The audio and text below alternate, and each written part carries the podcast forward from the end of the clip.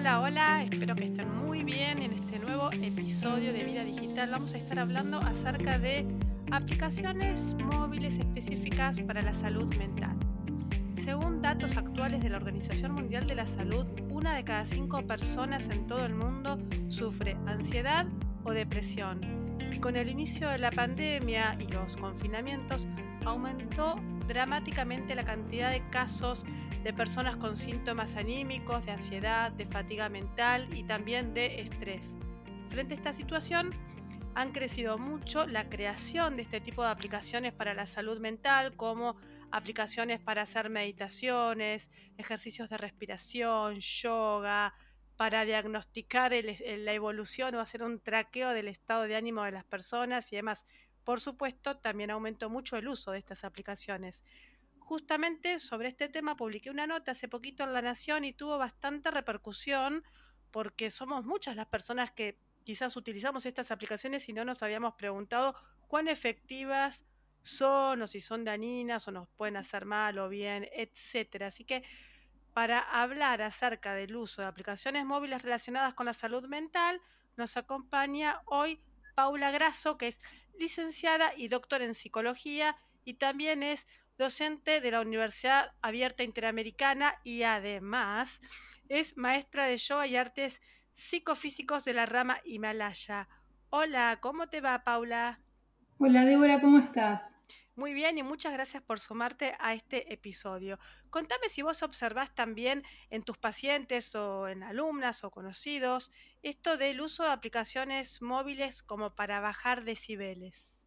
Sí, claro, ya hace un tiempo y sobre todo con esto de la pandemia que se ve bastante intensificada esta práctica y en algún punto hasta resultaría bastante lógico. Y bueno, las personas consultan, de hecho, en el primer tiempo de la pandemia, donde estábamos todos en, esta situación de confinamiento, fue, fue todo un tema, porque por ejemplo, en lo personal no adhería mucho a la idea de la práctica muy alejada eh, del paciente o de la persona que venga a practicar en las clases de yoga. Sin embargo, esto con el tiempo es algo que hubo que ir modificando, dado que eh, esto se fue extendiendo en el tiempo y las personas se vieron ávidas y con la necesidad de empezar a, practicar y a movilizarse en este sentido, ¿no? dadas las, las inquietudes y también todo lo que se venía sintiendo y lo que se viene sintiendo, que no es para nada un detalle menor.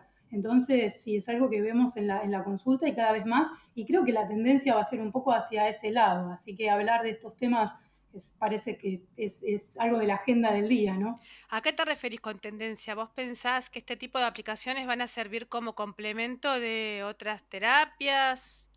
Como complemento sí, como uso único no. Y aparte hay una realidad con el uso de las tecnologías, que es que las personas están cada vez más conectadas ya sea el celular, la tablet, eh, la compu, pero el celular más que nada, es como un artefacto que parece como una extensión propia ya del cuerpo, ¿no? Todos llevamos el celu encima y estamos también un poco al pendiente de esto y, todo nos llega ahí, el mail, el mensaje, vamos escuchando música. Antes capaz que teníamos diferentes dispositivos para estas cosas y sin embargo ahora tenemos todo centralizado en uno único. ¿Por qué mencionás que esto queda como tendencia? ¿Decís que estas aplicaciones móviles para la salud mental van a ser parte del el set de aplicaciones que usamos todos los días? Sí, yo creo que sí. No es algo en lo que esté tan de acuerdo, pero es algo que también venimos viendo desde hace bastante tiempo, antes de la pandemia. Todo va girando bastante hacia la virtualidad. Muchas de las personas empiezan a acomodar su vida en torno a esto y con el tema de la pandemia y el confinamiento, estos tiempos parecieron que se han visto acelerados, pero hay un giro hacia esto y la necesidad de las personas de utilizar el, teléfono, digo yo, porque es lo que más tenemos a mano, porque pareciera una extensión ya como de uno mismo, ¿no? Antes teníamos diferentes dispositivos para escuchar música, para hablar por teléfono, el mail capaz que lo usábamos desde la compu, en cambio ahora está todo centralizado ahí. Pero ¿por, qué, mencionas que, ¿por qué mencionas que siempre uno tiene que utilizar, utilizar este tipo de aplicaciones para meditar, ejercitación de respiración y demás? Con un profesional, porque Siempre, por lo menos están como guiadas. Sí, sí, sí, sí. Eso me parece que está buenísimo destacarlo, porque si no, uno entra a la aplicación y a veces seguimos algún instructivo y ese instructivo no necesariamente se ajusta a la necesidad de la persona. eh, que sea un estándar no implica que tenga que ajustarse a todos, porque esto a veces también suele confundirse y pareciera que si es estándar es para todos igual, y la verdad es que no es así, hay una, realidad aleatoria que nos muestra que eso no funciona de esa manera. Entonces, es necesario que haya un profesional, que haya ante, antemano, no te digo un diagnóstico, porque no en todos los casos es una patología, pero sí que haya una referencia de lo que está sucediendo para que cuando uno toma la aplicación o va a meterse y, a interactuar con esa aplicación, lo haga de la manera más adecuada posible y que acompañe al tratamiento y sea una herramienta más de este. Porque incluso después, si falla la persona en la práctica, que va a decir, bueno, la, la aplicación no me funcionó o, esta, o lo que sea que está haciendo no me está funcionando y en realidad lo que está sucediendo es que no está contextualizado. Y si funciona lo que vos me comentabas en la entrevista para el diario La Nación del efecto placebo. Eso es muy interesante también porque a veces pasa mucho que uno se mentaliza y sobre todo cuando no hay, no hay una cuestión de patología, suele suceder que esto del efecto placebo está ahí como a flor de piel. Es decir, ¿Por qué inicio yo la práctica? Porque tengo una necesidad, la, necesidad que sea X, ¿sí? Cada uno tendrá su motivación más interna y dice, bueno, estaría bueno empezar a hacer esto, cambiar estos hábitos. Entonces, vos ya de alguna manera tenés esa idea y vas buscando alternativas para llevarlas a cabo. Entonces, ¿qué sucede? De pronto aparece entre esas alternativas la aplicación y como la persona ya muestra esta disposición, va a hacer todo lo posible para que funcione. Entonces, todas sus conductas, por más que no lo haga de la forma más consciente, van a estar orientadas a que funcione, lo cual resulta bastante lógico también, pero lo que no vamos a estar seguros es si es una cuestión del desarrollo de la aplicación o que la persona se vio condicionada por sí misma, porque esto suele suceder, y entonces está funcionando por eso. De pronto no era la aplicación y dice, bueno, mira, hoy quiero saltar a la soga porque me leí en algún lugar que saltar a la soga hace bien. Y capaz que le hiciera el mismo efecto. Ahora, eh, más allá del efecto placebo, ¿puede ser que usar estas aplicaciones por cuenta propia nos hagan daño o simplemente no nos van a hacer el efecto que buscamos? Por lo que estuve investigando hasta el momento, lo más, lo más común es que nada más no hagan el efecto que estamos buscando. No son, no están tan desarrolladas al punto de que uno pudiera generar o que éstas pudieran generar un daño a las personas, sino que de pronto el que está practicando se encuentre con alguna frustración y diga, bueno, esto no funciona. Que eso tampoco sería tan grave si lo asocia al esto no funciona. Pero imagínate que es, bueno, la aplicación es para meditar, entonces el objetivo sería, bueno, meditar. Si no le funciona y dice, bueno, esta aplicación no me funciona, queda circunscripto a la aplicación. El problema sería cuando dijera, bueno, no me sirve meditar, cuando, cuando en realidad la meditación sí sirviera, pero toda la experiencia hace que se generalice. pero más concretamente respecto a lo que vos preguntás, no, no hay hasta ahora registrados efectos graves que, que digan, bueno, no, esto puede ser malo en un sentido, bueno, le va a perjudicar. No, en el peor de los casos no va a tener algún efecto, que es lo que se busca.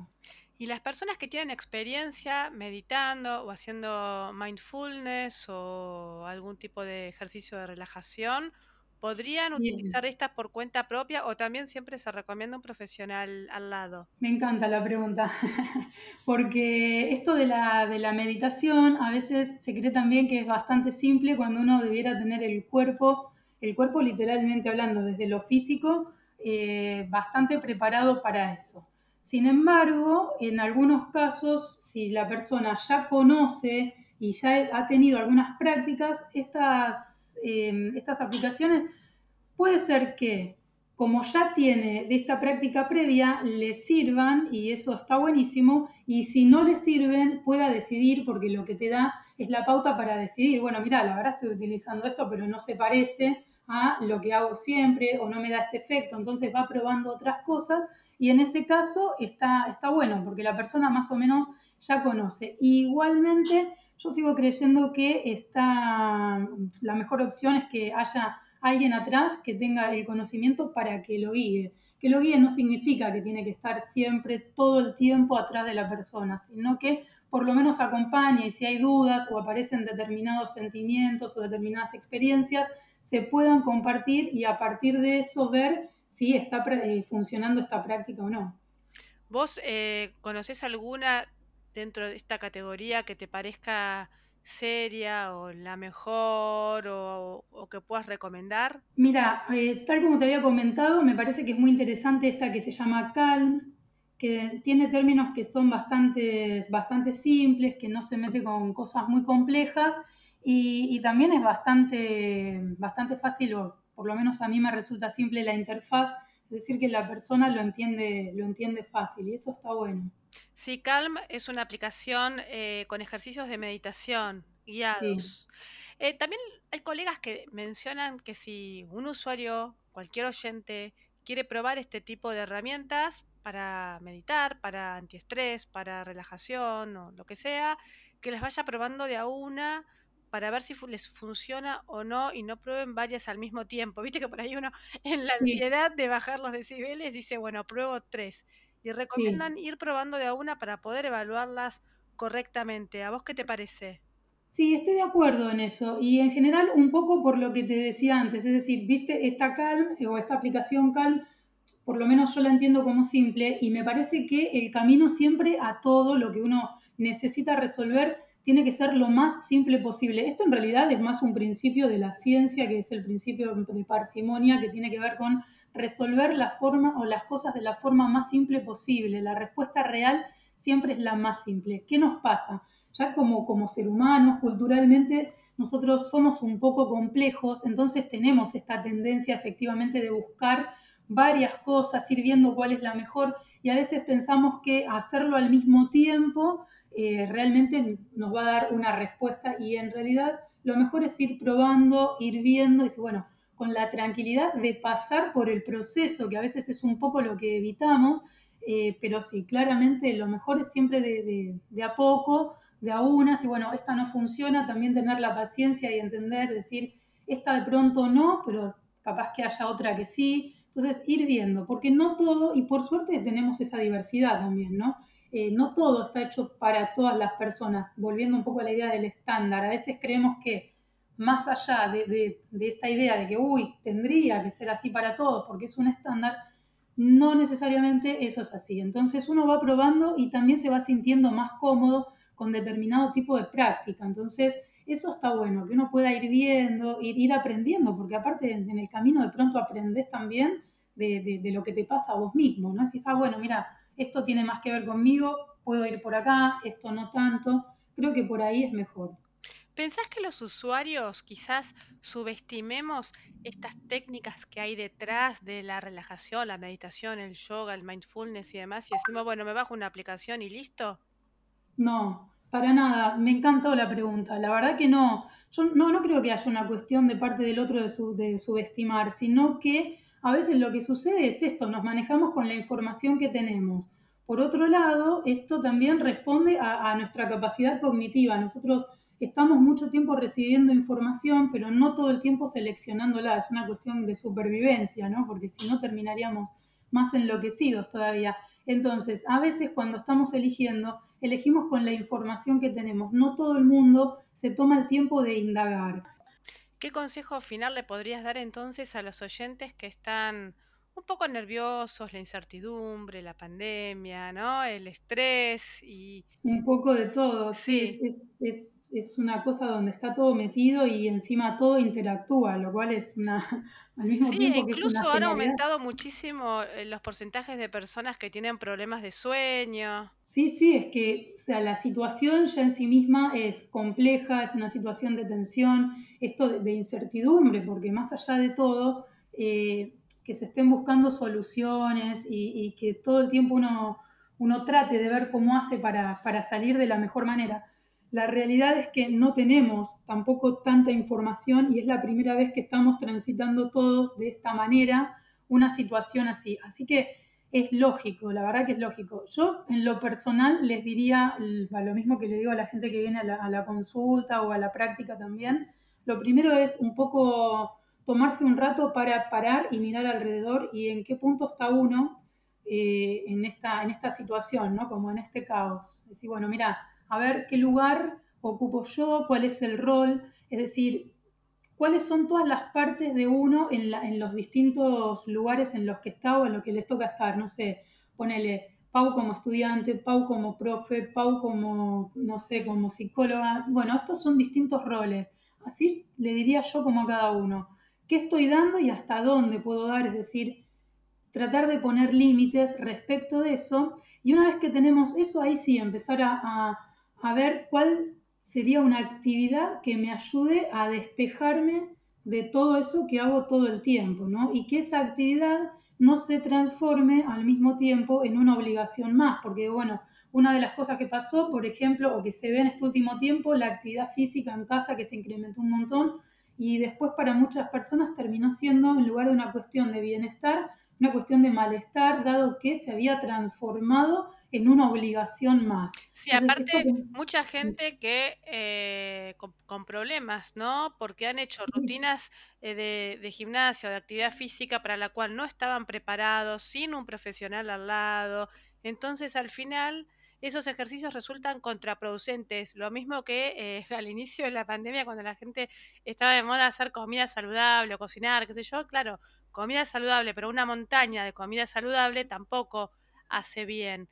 Entonces, eh, nada, esto del eh, hacerlo por uno mismo según un video de, de, YouTube está buenísimo por un montón de casos, pero para otros hay que manejarse con más cuidado.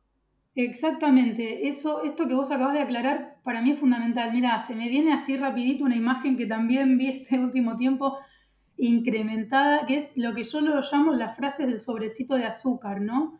Eh, que pareciera que todas esas frases aplican a todos. Entonces, claro, después llega la consulta y dice, pero a mí no me funciona. Y bueno, veamos por qué no te funciona. De pronto no es para vos. Es decir, hay que tener mucho cuidado. Y para tener mucho cuidado hay que tener un mínimo conocimiento de uno mismo. Es decir, esto que te comentaba antes. Paro un poco, miro alrededor, me fijo en qué lugar estoy yo, pero no es que me fijo en qué lugar estoy yo porque el mundo gire alrededor mío y sea lo más importante, porque es el único lugar que voy a poder modificar en definitiva si algo me molesta. Entonces, bueno, mira, yo estoy parada acá, cumplo este rol o estos roles. ¿Puedo cumplirlos? ¿Hasta dónde puedo llegar con todo esto? Y ahí empezar a elegir. Y una vez que uno empieza a elegir, ya más o menos sabe. Y, después te vas dando cuenta, uno ya sabe lo que sea increíble, no es increíblemente, o sea, no le prestamos atención. Pero cuando prestamos atención, uno sabe por dónde va. Y entonces un poquitito se empieza a abrir ese camino, comenzamos a prestar atención y decir, bueno, mira, a mí la verdad que me gusta salir a patinar, buenísimo, hacete un tiempo para salir a patinar, no sé, se me ocurrió justo eso, ¿no? Fantástico, cuánta información nos llevamos. Muchísimas gracias, Paula. Y a veces también está bueno dejar el celular en la otra habitación y olvidarse Sí. un poco de las apps. Muchísimas gracias.